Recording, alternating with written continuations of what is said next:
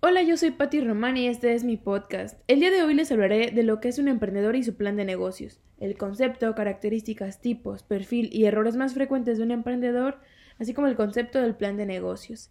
En primer punto, tenemos que los emprendedores son aquellas personas que se identifican con las necesidades que tiene un mercado y saben cómo resolverlo con sus negocios o empresas.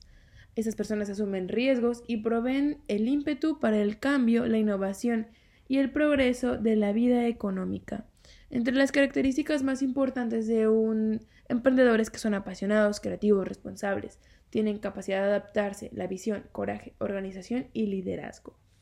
Entre los tipos de emprendedores que tenemos encontramos que existen cuatro más importantes. El fundador, el franquiciatario, el empresario artesano y el empresario oportuno.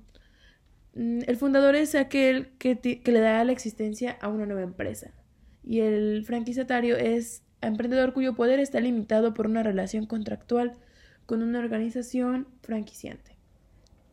Después, para, identificar el perfil de un emprendedor tenemos seis puntos.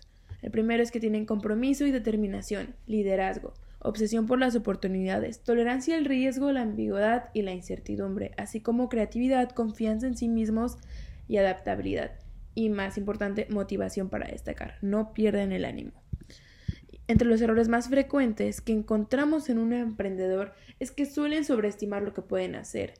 Tienen falta de comprensión del mercado porque no analizan bien a este mismo no contratan a las personas, contratan a personas mediocres y no saben trabajar en equipo, lo cual generalmente resulta no tomarse, resulta como no tomarse en serio.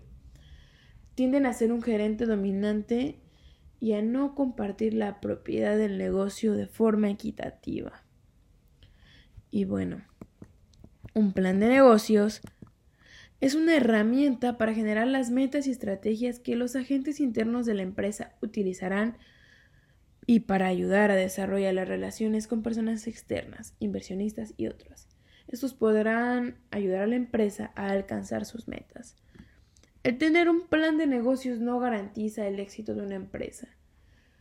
Si bien es una guía, es un arma para poder regresar y replantearse todas las opciones que hay. Es un mapa para mantener el rumbo. Lo que hace la diferencia es ponerlo en marcha y ponerlo en práctica. Bueno, eso es todo. Espero haya quedado eh, comprendido el tema. Les agradezco mucho que lo escuchen. Nos vemos en el próximo.